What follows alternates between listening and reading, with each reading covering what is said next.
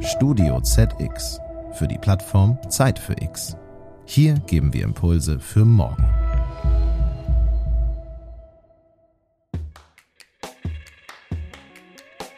Hallo und herzlich willkommen. Ich begrüße Sie zu einer neuen Folge unserer Podcast-Reihe Zeit für Demokratie.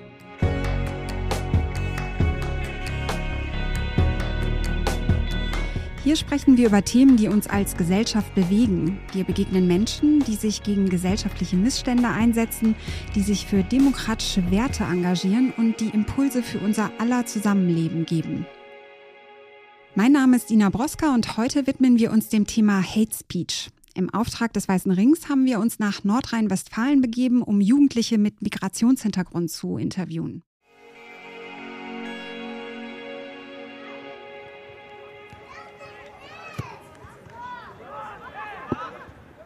Heute sind wir mit Jugendlichen und jungen Erwachsenen in einem kleinen Fußballstadion in Paderborn bei einem Spiel des Kreisliga-Clubs SC Aleviten.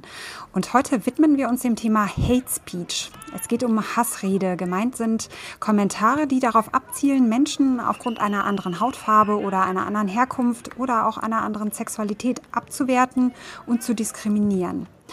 Wir haben uns während des Fußballspiels einmal umgehört und unter anderem die 25-jährige Jojo und den 17-jährigen Iraker Tarek getroffen, die ganz offen über ihre Erfahrungen gesprochen haben. Ich komme aus Syrien. Ich bin seit fünf Jahren in Deutschland, äh, habe meinen Realschulabschluss äh, geschafft äh, und möchte gerne ähm, Handwerker arbeiten. Äh, wir haben einen Lehrer gehabt, er ist sehr rassistisch, sehr ähm, der hat uns Erdkunde und Deutsch unterrichtet, aber er hat wirklich keinen Unterricht gemacht. Er hat nur immer gesagt, warum seid ihr nach Deutschland gekommen? Äh, ihr könnt schon zurückgehen, ihr nehmt unser Geld, ihr habt nur Spaß und wir müssen arbeiten und Steuer bezahlen. Warum seid ihr hier? Warum kommt ihr zur Schule? Geht doch arbeiten, Geld verdienen. Äh, ehrlich gesagt, wir haben irgendwann keinen Bock gehabt äh, zu lernen. Wir haben einfach die Hoffnung verloren, dass wir einfach ganz normal in Deutschland leben können. Scheiß Ausländer, raus aus Deutschland, Kanake, Schwarzkopf, Brauner, sowas. Ich hatte das mit mehreren Menschen schon. Die kommen zu dir und dann labern dich die voll, ja, wieso bist du hier? Du klaust uns die Arbeiten, du klaust uns äh, unseren Kindern die Schulplätze, die Kitaplätze und das ist einfach nur auf Hochdeutsch gesagt scheiße. Tarek und Jojo sind beide erst vor wenigen Jahren nach Deutschland geflüchtet. In Paderborn haben sie Deutsch gelernt, eine Schule besucht und hier hoffen sie natürlich auf eine neue Heimat. Ein Ort, an dem sie sich in Paderborn besonders beschützt und willkommen fühlen, ist der Verein SC Aleviten. Denn hier begegnen sie Menschen, die ihre Sorgen ernst nehmen und die sie unterstützen wollen. Wie zum Beispiel Verani Kartum. Er ist ehrenamtlicher Leiter des Vereins. Gemeinsam mit dem angehenden Berufsschullehrer Tobias Kunold trainiert er die Jugendlichen nicht nur beim Fußball. Beide halten auch viele, viele Workshops mit Jugendlichen ab, in denen es um Diskriminierung und Rassismus geht. Wir haben mit beiden nach dem Spiel über ihre Arbeit und über ihre Erfahrungen gesprochen.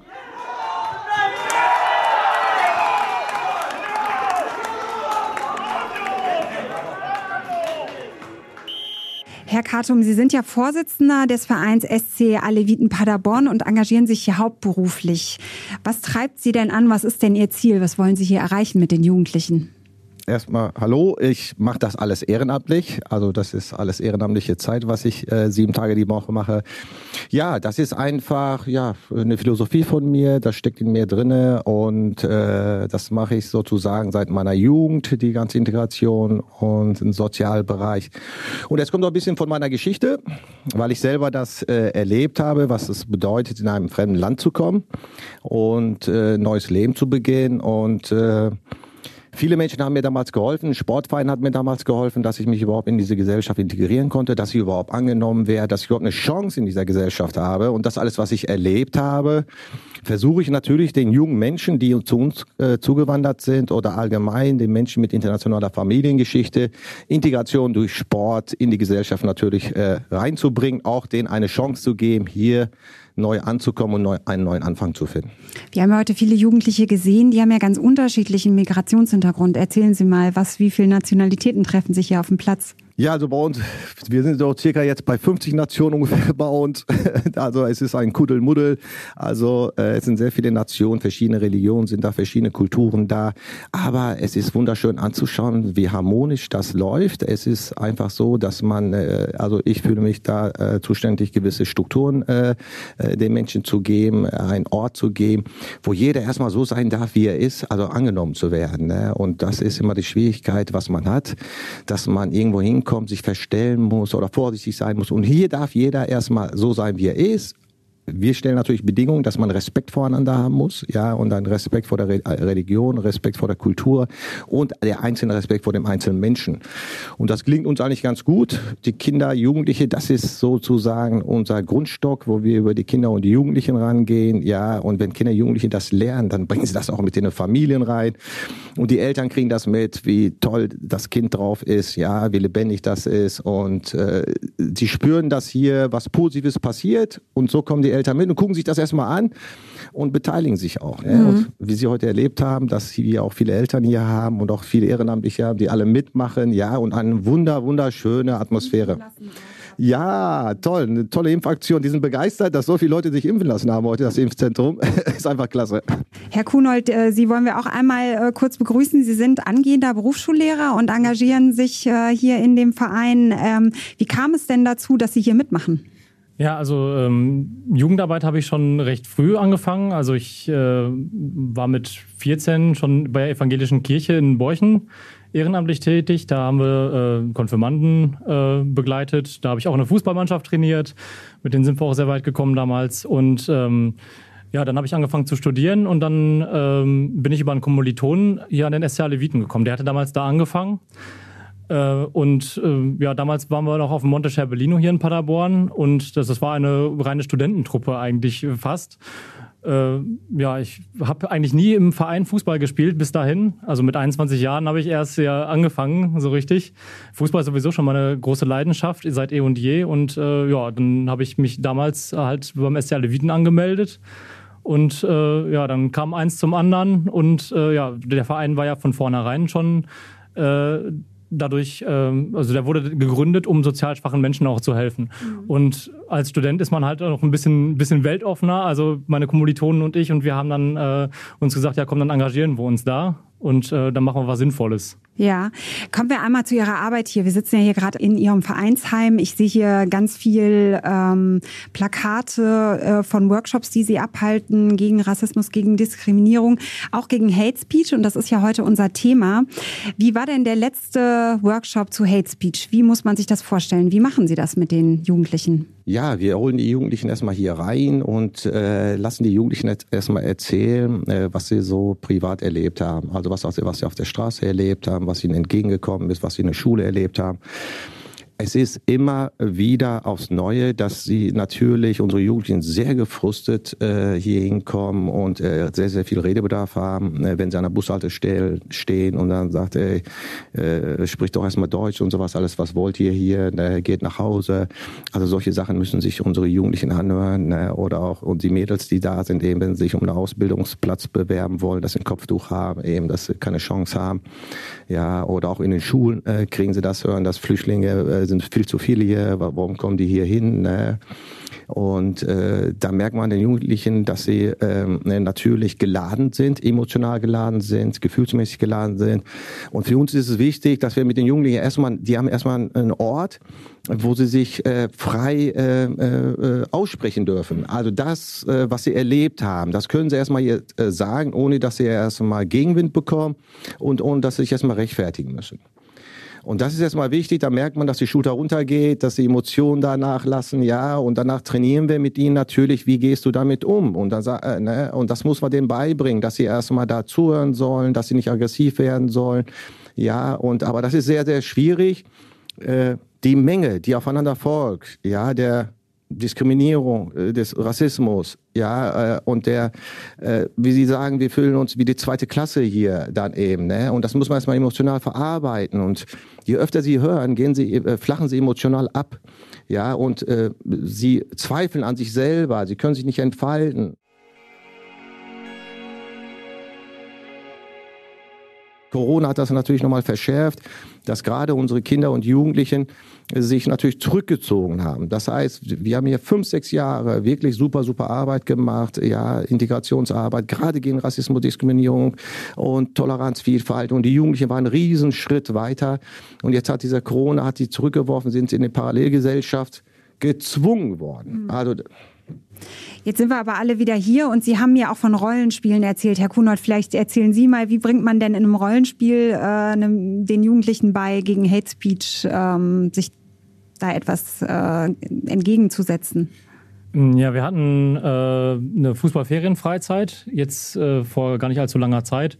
Und da haben wir halt auch so ähm, verschiedene Szenarien gehabt. Also auf dem Zettel stand dann so ein Szenario, du kommst da und daher und du bist in der und der Situation.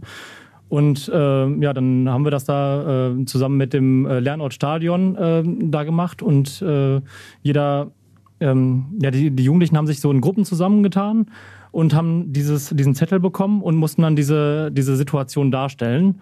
Ähm, eine zum Beispiel war, wir saßen da in einer, in einer Bushaltestelle und dann kamen da welche an. Also wir haben gesagt, so wir haben jetzt irgendwie äh, Fußballtrikots an einer anderen Mannschaft und dann äh, kamen da andere Leute an, die uns da irgendwie angemeckert haben mit äh, ähm, ja, mit Hate Speech halt auch, so, was macht denn hier und äh, mit Beleidigungen und so weiter.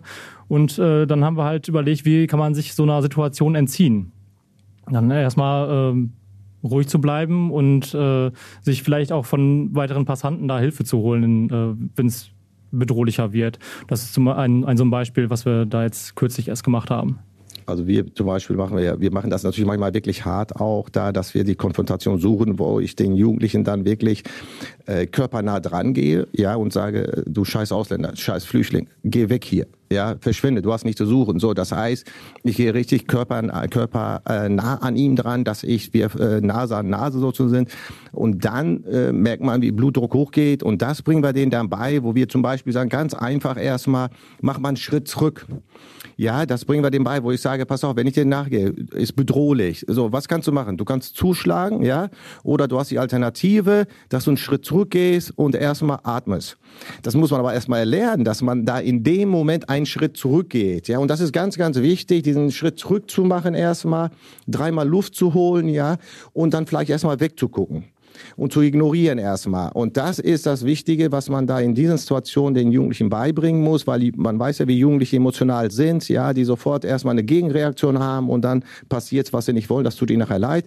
Aber wir möchten das schaffen, dass sie erst in diese Situation nicht kommen, weil das dreht sich, dann sind sie wieder die Schuldigen, weil die zugeschlagen haben. Mhm. Und wir möchten das nicht und deswegen versuchen wir, diese Situation immer wieder zu üben. Also wir müssen das ja regelmäßig üben, dass das wirklich dann auch verinnerlicht wird. Das ist ja so wie beim Fußball, wenn sie trainieren eine Übung, das muss in Fleisch und Blut rübergehen, dass es ein Automatismus wird. Mhm. Ja, und das funktioniert über die Jahre. Also das, ist, das sind äh, Projekte, die kann man nicht äh, für drei Monate machen, weil die Nachhaltigkeit fehlt. Mhm. Wir müssen dauerhaft miteinander und ein Schneeballsystem-Effekt äh, bewirken, dass sie das ihren Freunden, Kumpels äh, erzählen, die mitbringen. Wir haben das heute wunderbar schon äh, gesehen, dass sie viele Freunde mitgebracht haben und dadurch, die haben mich zum Beispiel jetzt auch geholt, zum Beispiel impfen, Verani, du musst mal mitkommen, bitte, der hat sich noch nicht impfen lassen, kannst du den bitte noch überzeugen und erzählen, ja, und so haben wir den gekriegt, zum Beispiel, dass er sich heute impfen lassen hat, ja, also, das heißt, Freunde bringen Freunde dann mit und so schaffen wir auch gegen Rassismus und Diskriminierung ranzugehen und die halten auch noch Vorträge in den Schulen.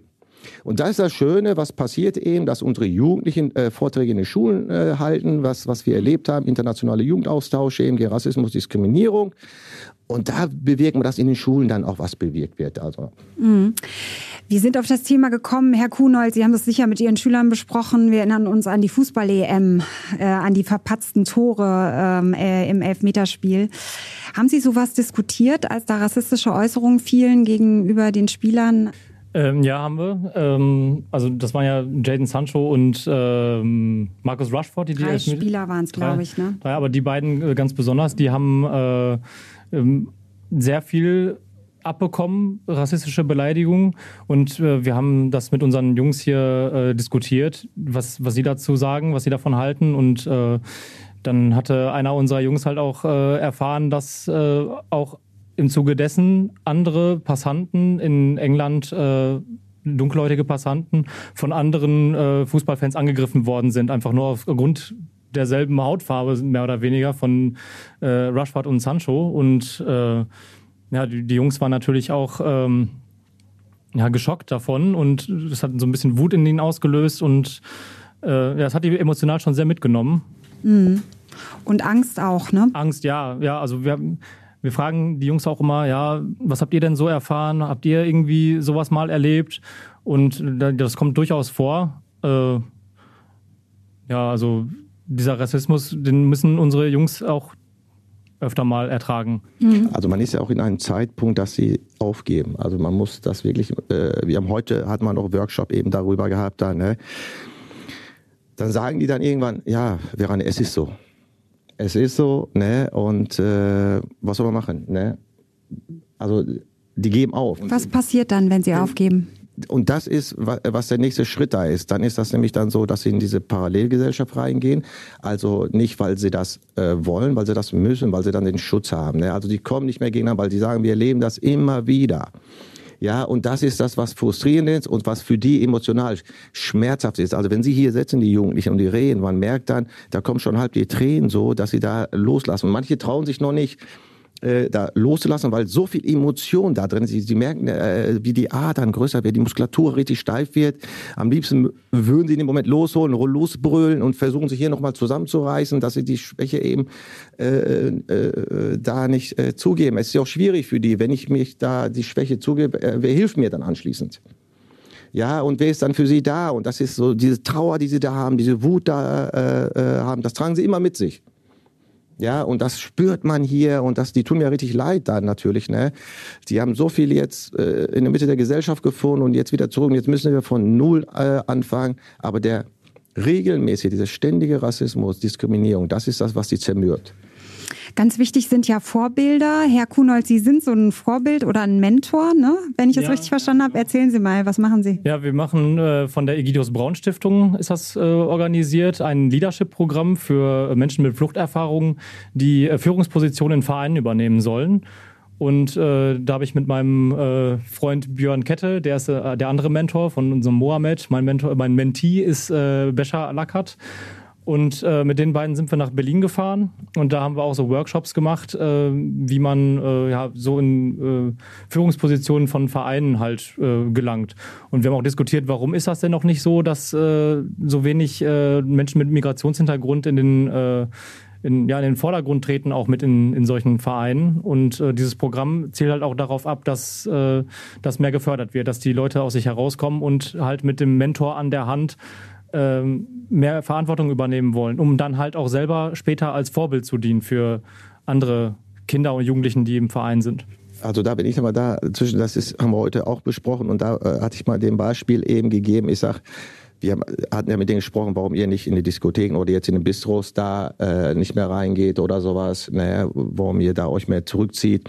Und da war das eben, wenn man da äh, reingeht, da guckt man einem komisch an, da muss man vorsichtig sein, wie man redet, wie man sich verhält, ne, weil man, weil zu wenig Menschen mit äh, internationaler Familiengeschichte da drin sind und und dann hatte ich hier ein Beispiel äh, Tobias, aber ihr seid doch äh, mit Tobias gerne zusammen. Wie fühlt ihr euch dann, wenn ihr bei Tobias äh, mit seid? Ja, bei Tobias ist es ja anders. Wir sind ja immer zusammen und mit denen können wir ja normal reden. Also der ist ja ein Freund von uns. Oder großer Bruder. Ein großer Bruder. Ne? Also äh, und das ist es, äh, weil sie das Gefühl haben, weil Tobias die auf Augenhöhe äh, behandelt. Tobias, das sind Freunde von Tobias. Der macht keinen, keinen Unterschied. Und da erfahren die zum ersten Mal, dass sie von der Mehrheitsgesellschaft wirklich tatsächlich als Person angenommen wird und da überhaupt kein Unterschied ist. Also Tobias sieht ja nicht, ob die schwarz, grün, gelb sind oder ne, aus einer verschiedenen Kultur sind. Und das ist das Wichtige, dieses Spüren auf Augenhöhe und angenommen zu werden. Und da ist der Unterschied, und das ist ganz wichtig, dass wir so einen wie Tobias haben, weil Tobias vermittelt den auch, es geht auch anders, aber die Möglichkeit ist da, ja, wir müssen gemeinsam daran arbeiten und solche Beispiele sind Gold wert. Und davon brauchen wir mehr.